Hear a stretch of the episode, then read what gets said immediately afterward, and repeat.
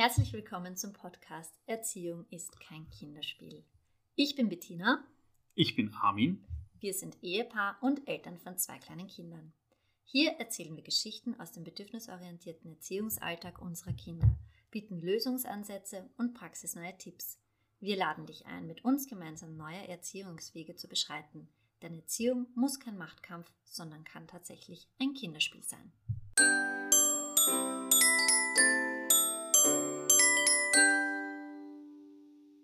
Heute dreht sich alles um das Thema Gefühle begleiten. Was wird in dieser Folge passieren? Wir werden zwei Alltagssituationen schildern, in denen wir Gefühle unserer Kinder aktiv begleitet haben. Ich werde euch eine Step-by-Step-Anleitung zur Deeskalation an die Hand geben und wir werden uns darüber unterhalten, was wir tun können, wenn nichts mehr geht. Ja, große Gefühle.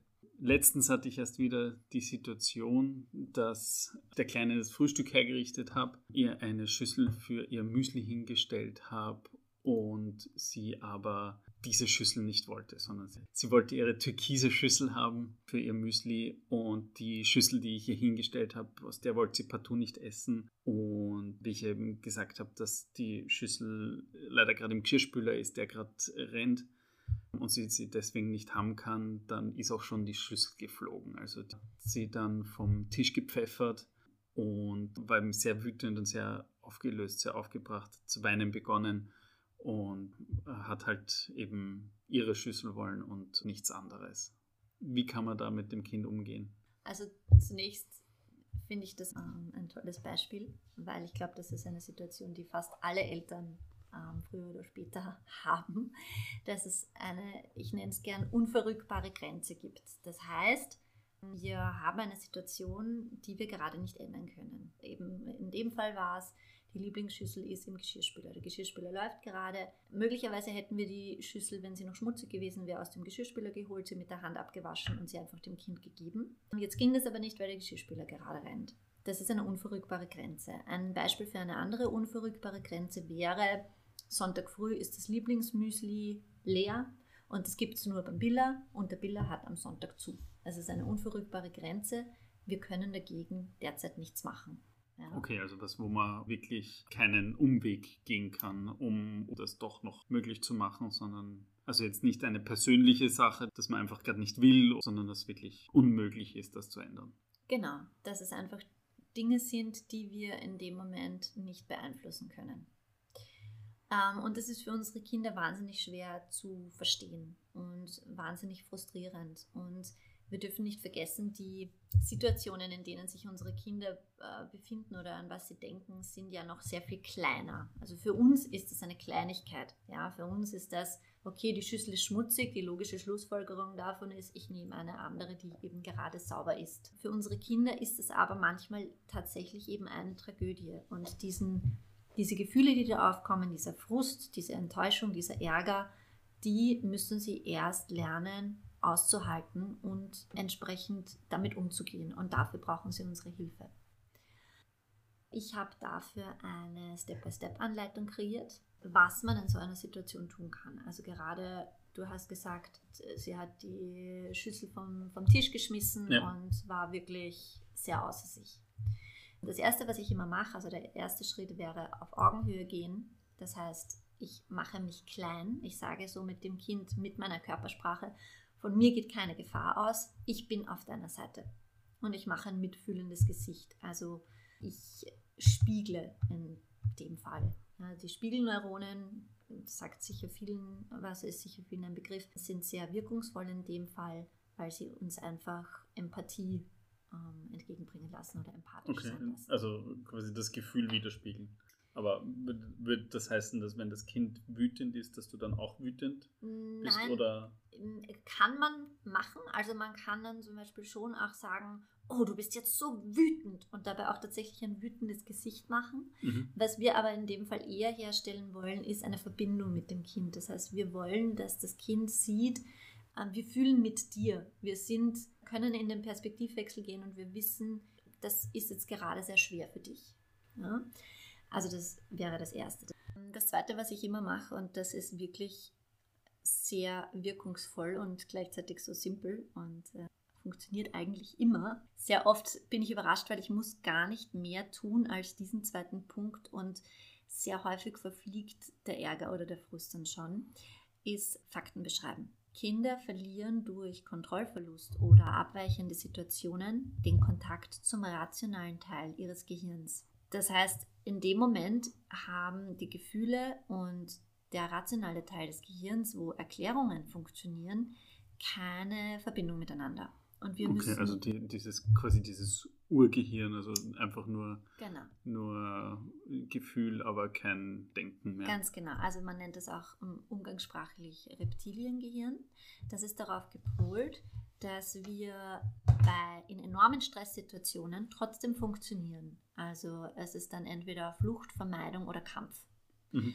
Und das wird dann aktiviert, wenn das Kind solchen Stress verspürt. Und das kann eben auch durch sehr für uns nichtige Situationen in so einen Stress versetzt werden. Und dann hat es eben keine Verbindung mehr zum rationalen Gehirn. Mhm. Was wir dann eben machen können, ist einfach die Fakten beschreiben. Das heißt, wie gesagt, ich bin eben auf Augenhöhe, ich rede mit dem Kind, ich sage, oh je, du würdest jetzt so gerne aus der türkisen Schüssel essen. Und jetzt ist die Schüssel im Geschirrspüler. Und der läuft gerade wir können die Schüssel nicht holen. Hm. Und dann warte ich einfach. Und die, alles, was ich bisher gemacht habe, ist tatsächlich die Fakten aufzuzählen. Ich beschreibe, was jetzt gerade passiert. Und das ist so effektiv, dass die Kinder dann wieder mit sich selbst und mit uns in Verbindung kommen, dass das zumindest bei unserer Tochter sehr oft ausreicht, dass sie versteht, okay, ja, das passiert jetzt gerade und es ist jetzt eben so, wie es ist und eine Alternative muss her. Es funktioniert natürlich nicht immer, also man muss das oft und oft und oft und oft tun, aber irgendwann funktioniert das. Okay, also in der Situation öfter wiederholen oder meinst du, wenn man das öfter macht in, in mehreren Situationen, genau. dass es dann, dann immer Richtig, besser wird? Wenn man das in mehreren Situationen immer öfter macht, dann wird das immer besser. Okay, das heißt, die Kinder haben dann schneller wieder einen äh, Griff zur Realität und kommen da schneller wieder in die Realität zurück und können wieder faktenbasiert denken. Ganz genau. Ähm, das dritte ist Gefühle benennen. Ich sehe, du bist jetzt sehr wütend. Ich kann sehen, wie enttäuscht du jetzt gerade bist. Einfach benennen, welche Gefühle dabei hochkommen. Mhm. Das vierte wäre Verständnis aufbringen und empathisch sein. Und einfach sagen, wir verstehen. Wir verstehen die Situation, wir verstehen das Kind. Ich verstehe dich. Ich ärgere mich auch manchmal, wenn ich gerne etwas haben möchte und es gerade nicht geht. Das ist deswegen so wertvoll, weil wir damit dem Kind das Gefühl geben, dass es nicht alleine ist mit diesen Gefühlen, sondern dass wir die auch haben. Und wir Erwachsenen sind ja für die Kinder, zumindest in dieser Altersstufe, noch allwissend und sie schauen auf zu uns. Mhm. Und sie, wenn sie sehen, Mama und Papa haben diese Gefühle auch oder es ist normal, dass, dass sich jeder manchmal so fühlt, dann fühlt man sich gleich weniger alleingelassen mit diesem. Dann kommen wir zum fünften Punkt, Körperkontakt anbieten, Alternativen anbieten oder auch einfach fragen, was uns gerade helfen könnte. Hm, was machen wir jetzt? Wie kann ich dir jetzt helfen? Die Schüssel ist jetzt im Geschirrspüler. Die können wir nicht verwenden. Was jetzt? Möglicherweise, also so wie ich unsere Tochter kenne, könnte es sein, dass sie dann komplett umschwenkt und sagt, okay, dann will ich jetzt Toast essen und holt sich einen Teller, weil wenn ich die Schüssel nicht haben kann, dann pfeife ich aufs Müsli. Oder aber sie sagt dann tatsächlich, na gut, dann nehme ich eine andere Schüssel. Manchmal passt auch einfach irgendwie gar nichts und sie ist trotzdem noch traurig drüber oder trotzdem noch wütend drüber.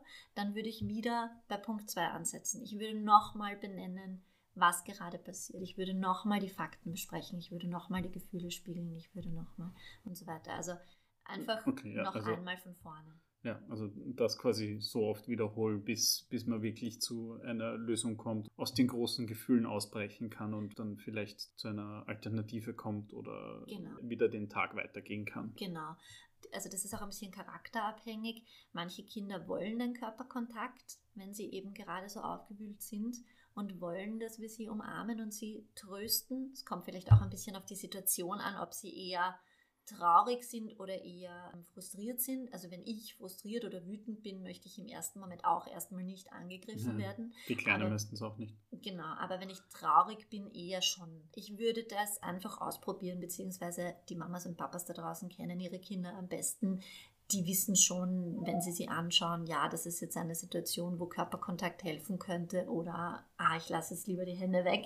Man kann sich dann natürlich auch einfach vortasten und einfach zum Beispiel mal und die Hand auf die Schulter legen und einfach mal schauen, ähm, wie das Kind darauf reagiert, ob es die Hand wegstößt oder ob es sich auf den Kontakt einlässt. Und dann wenn das dann überwunden ist, also wenn das Kind dann aus seinen Gefühlen ausgebrochen ist, dann gehe ich zur Tagesordnung über. Das heißt, sagen wir mal, wir haben jetzt eine alternative Schüssel gefunden, die auch in Ordnung ist. Das Kind isst das Müsli aus dieser Schüssel. Ich thematisiere den Vorfall nicht weiter. Die Kinder müssen einfach danach wissen, es ist alles okay, die Welt dreht sich weiter. Das war jetzt kein Drama, über das wir jetzt stundenlang diskutieren müssen. Und wir können einfach jetzt mit unserem Tag weitermachen.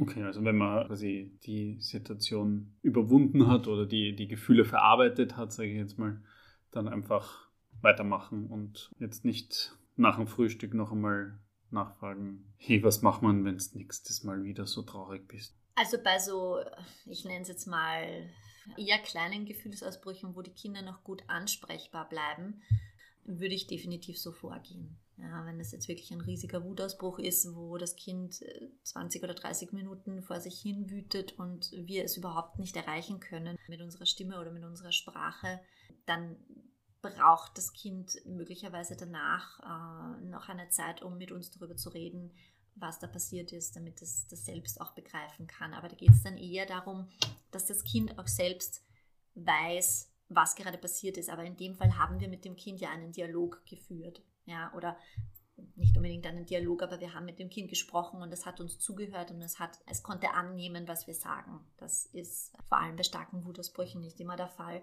Vielleicht noch wichtig zu erwähnen, je kleiner das Kind, desto weniger Worte. Mhm. Weil das Sprachzentrum sich ja ständig weiterbildet. Unsere Tochter ist fast dreieinhalb, ist aber sprachlich wirklich sehr gut dabei. Also sie, sie spricht sehr gut für ihr Alter, deswegen können wir auf diese Weise mit ihr reden, aber mit einem eineinhalb- oder zweijährigen Kind, da würde ich vielleicht gar nicht so viele Worte wählen. Ja, klar, also mit, ein, mit einem Kleinen müssen wir bei sowas äh, ganz anders umgehen. Anders umgehen reicht oft einfach schon, wenn man Körperkontakt bietet, wenn man einfach der sichere Hafen ist und der Ruhepol und versucht einfach die Gefühle des Kindes auszuhalten. Dann kommen wir zur zweiten Situation, äh, große Gefühle im öffentlichen Raum. Die Situation war folgende. Ich habe meine Tochter vom Kindergarten abgeholt. Ich hatte unseren Sohn ebenfalls dabei. Der war zu dem Zeitpunkt in etwa acht, sieben, acht Monate alt, würde ich schätzen.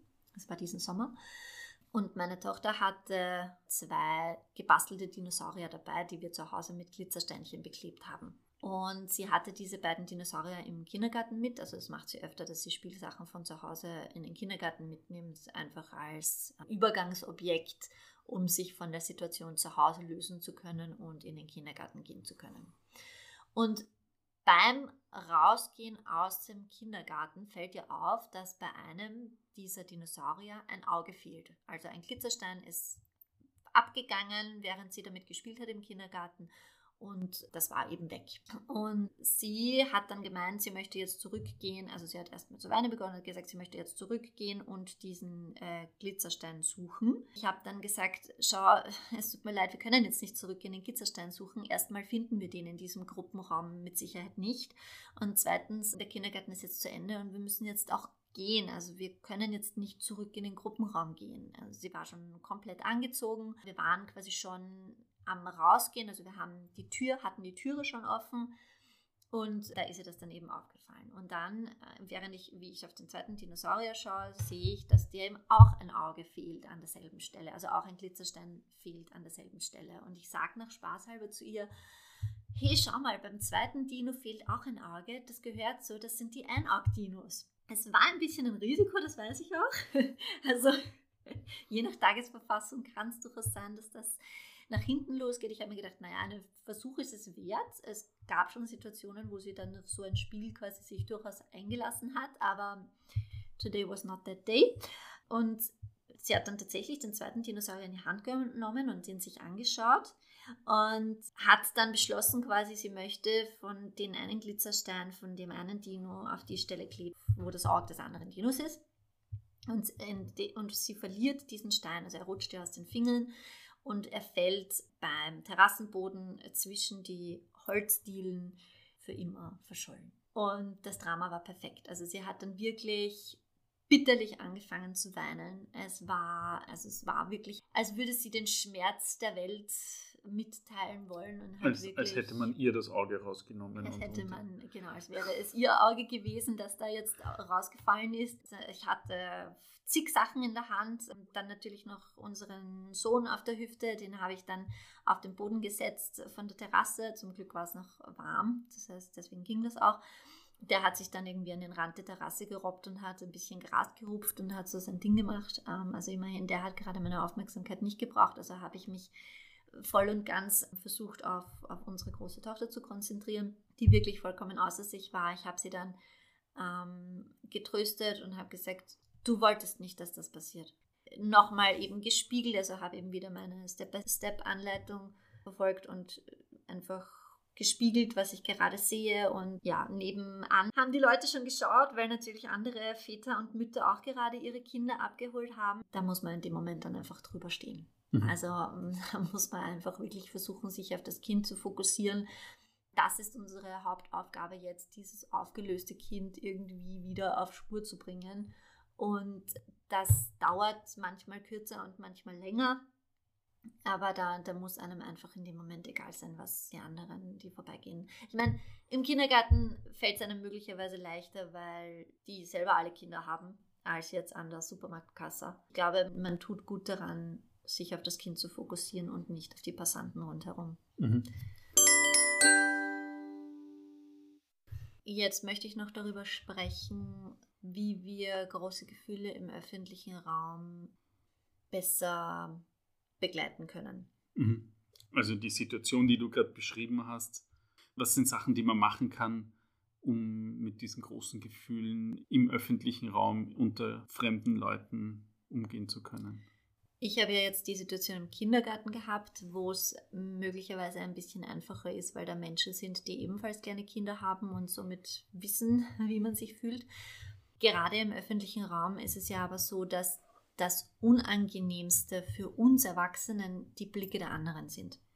Dieses beobachtet werden oder auch vielleicht das, was in den Köpfen der anderen vorgeht. Ja, oh, die hat ihr Kind nicht im Griff. Oh, die Kleine tanzt ihr auf der Nase herum. Ja, so diese alten Glaubenssätze, die dann einfach bei uns aufpoppen und die einen wirklich unangenehmen Druck möglicherweise erzeugen. Ich habe da vorher schon mal gesagt, kurz, da muss man einfach drüber stehen, aber ich möchte so ein bisschen einen Guide an die Hand geben, wie das vielleicht ein bisschen besser gelingt. Als erste könnte man versuchen, den Ort zu wechseln. Das muss jetzt nicht heißen, ich nehme das Kind jetzt von der Supermarktkasse weg und trage es zum Auto. Das ist schon ein relativ großer Ortswechsel, sondern es reicht auch oft schon, wenn man sich ein paar Meter versucht, an einen ruhigeren Ort zu begeben, wo man nicht ganz so den Blicken der anderen Menschen ausgesetzt ist. Okay, oder dass man zumindest nicht im Weg steht, sondern dass man zumindest die paar Meter von der Kasse weggeht oder den Weg halt für die anderen frei macht und nicht so mitten im Geschehen ist, sondern ein bisschen abseits. Genau, das hat jetzt weniger etwas mit der Regulation des Kindes zu tun und mehr mit unserer eigenen Regulation. Ja, dass wir selbst uns nicht zu beobachtet fühlen. Selbstregulation vor Fremdregulation. Ich denke da immer an die Situation im Flugzeug, wo immer gesagt wird, wenn die Sauerstoffmasken runterfallen von der Decke, soll man sich zuerst selbst eine aufsetzen und dann erst jemand anderen. Also man soll sich zuerst selbst helfen, damit man jemand anderen helfen kann. Und beim Begleiten von Gefühlen unserer Kinder ist es ganz genauso. Wir können unseren Kindern nur dabei helfen, ihre Gefühle zu regulieren, wenn wir selbst gut reguliert sind. Okay, also ich muss mich zuerst selbst mhm. beruhigen, bevor ich das Kind beruhigen kann. Genau, weil es bringt überhaupt nichts, wenn ich selbst innerlich völlig aufgebracht bin und versuche das aufgebrachte Kind zu beruhigen. Also das heißt, wenn wir merken, uns triggert diese Situation, das macht uns wütend oder das frustriert uns jetzt, wir fühlen uns hilflos, dann können wir beispielsweise versuchen, unser Hirn abzulenken. Wir können versuchen, rote Dinge im Raum zu zählen. Wir können unser Lieblingslied von Anfang bis Ende im Kopf singen. Wir können an eine schöne Situation im letzten Urlaub denken. Also alles, was irgendwie unser Hirn ablenkt davon zu denken, ach du böses Kind, du machst mir das jetzt zu Fleiß. Oder du machst mich jetzt peinlich hier vor all den Leuten. Genau, richtig. Ja. Es ist auch dann vor allem sehr hilfreich, wenn das Kind schon in einem so tiefen Wutausbruch steckt, dass wir es scheinbar nicht mehr erreichen können. Also gerade im, äh, in, im ersten Beispiel, das wir genannt haben, zu Hause mit der Schüssel, habe ich ja gesagt, da war das Kind noch sehr gut ansprechbar. Ja. Es gibt aber halt nun mal auch die Situationen, wo einfach die Systeme des Kindes komplett abschalten und es sich einfach völlig wütend auf den Boden wirft, wo einfach nichts mehr geht in diesen Situationen ist es einfach wichtig, sich selbst zu sagen, überleben, später darüber reden. Überleben, später darüber reden. Es bringt nichts, jetzt zu versuchen, das Kind irgendwie aus diesem Wutanfall rauszureden. Wir müssen warten, bis der Sturm vorübergezogen ist. Wir müssen das jetzt aussitzen, versuchen die Situation zu meistern, so gut es geht. Und das fühlt sich möglicherweise oft nicht gut an. Ich wünschte, ich hätte eine bessere Strategie für alle Eltern da draußen, irgendein Wundermittel, das das Kind von jetzt auf gleich wieder auf Spur bringt, aber das gibt es nicht. Hm, und wie schaut so ein Überleben aus? Äh, ein mit tippenden Fuß daneben stehen oder? Wahrscheinlich ist es am hilfreichsten, wenn man sich auf den Boden setzt oder vielleicht auf den Boden hockert, wenn Sitzen gerade nicht möglich ist, weil wenn man gerade auf der Straße ist. Also wieder ist, klein machen eher. Wieder klein machen und abwarten. Vielleicht zwischendurch versuchen, mit dem Kind in Kontakt zu kommen, indem man die Hand auf die Schulter legt oder auch in wirklich ruhigen, wenigen, leisen Worten mit dem Kind redet. Man könnte sagen, ich sehe dich oder ich bin hier, damit das Kind weiß, es ist nicht mit seinem Kummer alleine. Ja, kann man in dem Moment oft nicht tun und dann muss man wirklich warten. Also man muss es echt aussitzen und warten.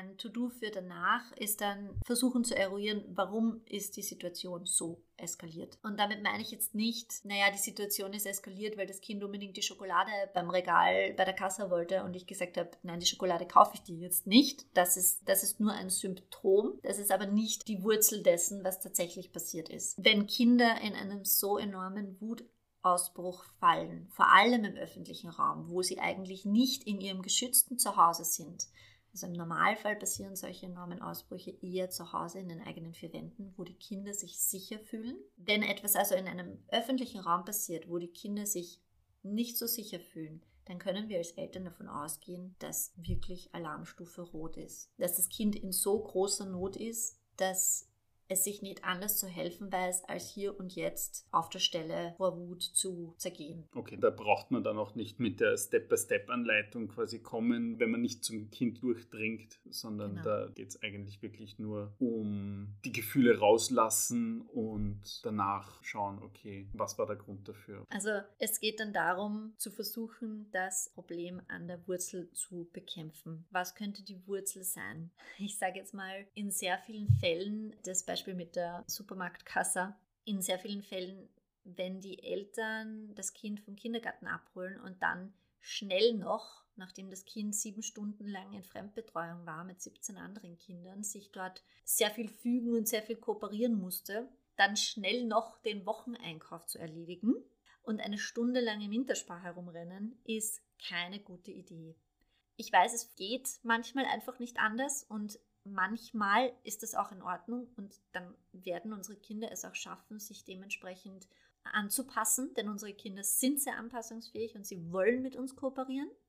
Aber wenn das zu häufig vorkommt, wenn die Kinder zu lange in der Überkooperation sind, dann kippt das Ganze irgendwann und dann passieren eben möglicherweise solche Sachen. Also es könnte eine ähm, Wurzel des Problems sein. Das könnte eine mögliche Ursache dafür sein. Okay, dass sie quasi den ganzen Tag schon kooperieren haben müssen genau. und dann einfach irgendwann das Fass voll ist Richtig. quasi und genau. keine Energie mehr über ist genau. fürs Kooperieren. Ja. Besser wäre es zum Beispiel, wenn man zwischendurch vielleicht mit dem Kind am Spielplatz geht, wenn das möglich ist, bevor man einkaufen geht. Oder man fährt nochmal nach Hause und lässt das Kind eine halbe Stunde gezielt mit irgendwas spielen oder, oder beschäftigt sich einfach mit dem Kind. Oder man geht vielleicht zusammen ein heißes Getränk trinken in einem Kaffeehaus. Einfach damit man wieder, wie immer so schön gesagt wird, wieder eine Verbindung zum Kind herstellt. Das Kind wieder die Verbundenheit mit uns spürt und danach können sie in der Regel auch wieder eine Zeit lang kooperieren. Aber so direkt nach dem Kindergartenalltag gleich noch den Wocheneinkauf erledigen, kann dazu führen, dass es nach hinten losgeht. Eine andere Wurzel des Problems könnte sein, kurz bevor die Kinder krank werden. Also ich merke das bei unserer Tochter ganz oft, kurz bevor sie einen Infekt erwischt oder Fieber bekommt, ist sie ganz oft einige Tage unausstehlich und die Wutausbrüche häufen sich und das ist dann oft ein Indiz dafür, dass einfach schon irgendwie der Körper angeschlagen und geschwächt war und das dann sich in Form von einer Erkrankung ein, Tag, ein paar Tage später geäußert hat. Oder natürlich können es auch große Lebensveränderungen im Leben des Kindes sein. Also ich sage jetzt mal Stichwort Geburt eines Geschwisterchens, ein Umzug, eine Trennung, Eingewöhnung im Kindergarten, die Abgewöhnung des geliebten Schnullers. Auch sowas ist ein riesiger Einschnitt mhm. für kleine Kinder. Der Tod von der Uroma, die sehr gemocht wurde. Also Kinder haben ja sehr, sehr feine Antennen und sie spüren sehr viele Veränderungen in unserem Leben. Auch wenn wir glauben, ah, die kriegen das eh nicht mit.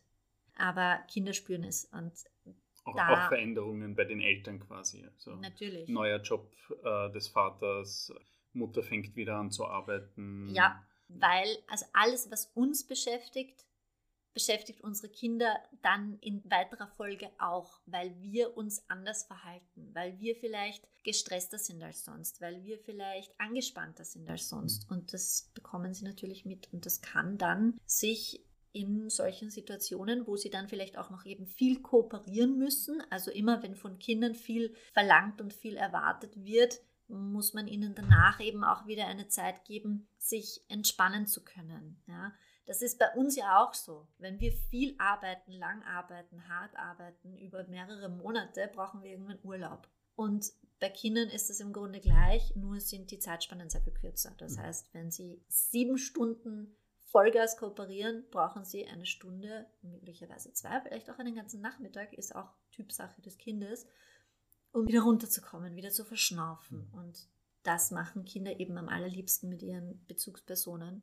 Und das sind halt wir. Mir ist noch wichtig zu betonen, wenn der Wutausbruch vorbei ist, mit dem Kind wirklich darüber sprechen. Also ich rede jetzt wirklich von diesen enormen Wutausbrüchen, wo die Kinder nicht ansprechbar sind von uns. Ist es nochmal wichtig, dass wir darüber sprechen, was passiert ist, ohne das Kind zu beschämen. Verständnis aufbringen und in Ruhe besprechen. Um Kindern Sachen verständlich zu machen, müssen wir uns in ihre Welt begeben. Und die Welt von Kindern ist Spiel. Mhm. Es ist egal, was wir da spielen. Also Rollenspiele bieten sich natürlich an, ja, aber es ist völlig egal, womit diese Rollenspiele sind. Also wenn wir jetzt zum Beispiel, äh, weil wir heute mit den Dinosauriern gespielt haben, mit der großen, ähm, fällt mir das gerade ein. Also wir haben den, äh, was weiß ich, sie hat den Triceratops und ich habe den Langhals. Ja. Und die beiden spielen miteinander und ich sage, um jetzt das Beispiel von der ersten Situation aufzugreifen, wenn ich nicht aus meiner Türkisenschüssel essen kann, dann werde ich wütend, wütend, wütend. Und dann entweder wir warten ab, was das Kind macht. Es könnte sein, dass das Kind dann unsere Rolle übernimmt und versucht uns zu beschwichtigen, genauso wie wir versucht haben, das Kind zu beruhigen. Es könnte aber auch sein, dass das Kind vielleicht gar nichts macht und einfach nur sehr überrascht ist. Dann könnten wir mit dem anderen Dinosaurier weiterspielen und eben versuchen, das Kind auf diese Weise zu beruhigen. Mhm. Oder dem. Also, oder wenn das Kind darauf einsteigt, dann quasi einfach die, die Gegenrolle übernehmen, was auch immer das Kind macht. Genau. Ansonsten einfach beide Rollen. Genau, ansonsten einfach beide Rollen vorspielen. Und ich finde, dass das ein wirklich wirkungsvolles Tool ist, um Kindern verschiedenes Verhalten beizubringen, weil sie es einfach tatsächlich im Spiel üben.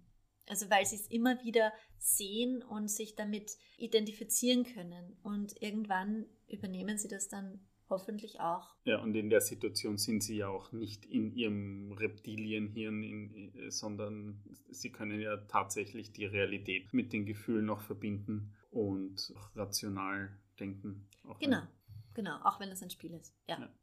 Abschließend möchte ich noch sagen, du bist keine schlechte Mama und kein schlechter Papa, wenn deine Kinder Gefühlsausbrüche oder Wutausbrüche haben. Kinder haben große Gefühle. Das gehört zur Entwicklung dazu. Je öfter wir diese liebevoll begleiten, desto schneller gehen sie vorbei. Wenn unsere Kinder große Gefühle haben, brauchen sie unsere liebevolle Begleitung, um wieder mit sich selbst in Kontakt zu kommen. So lernen sie, dass alle Gefühle okay sind und wie sie diese Gefühle in geregelte Bahnen lenken können. Je authentischer wir dabei sind, desto besser können wir den Kindern bei der Regulation helfen.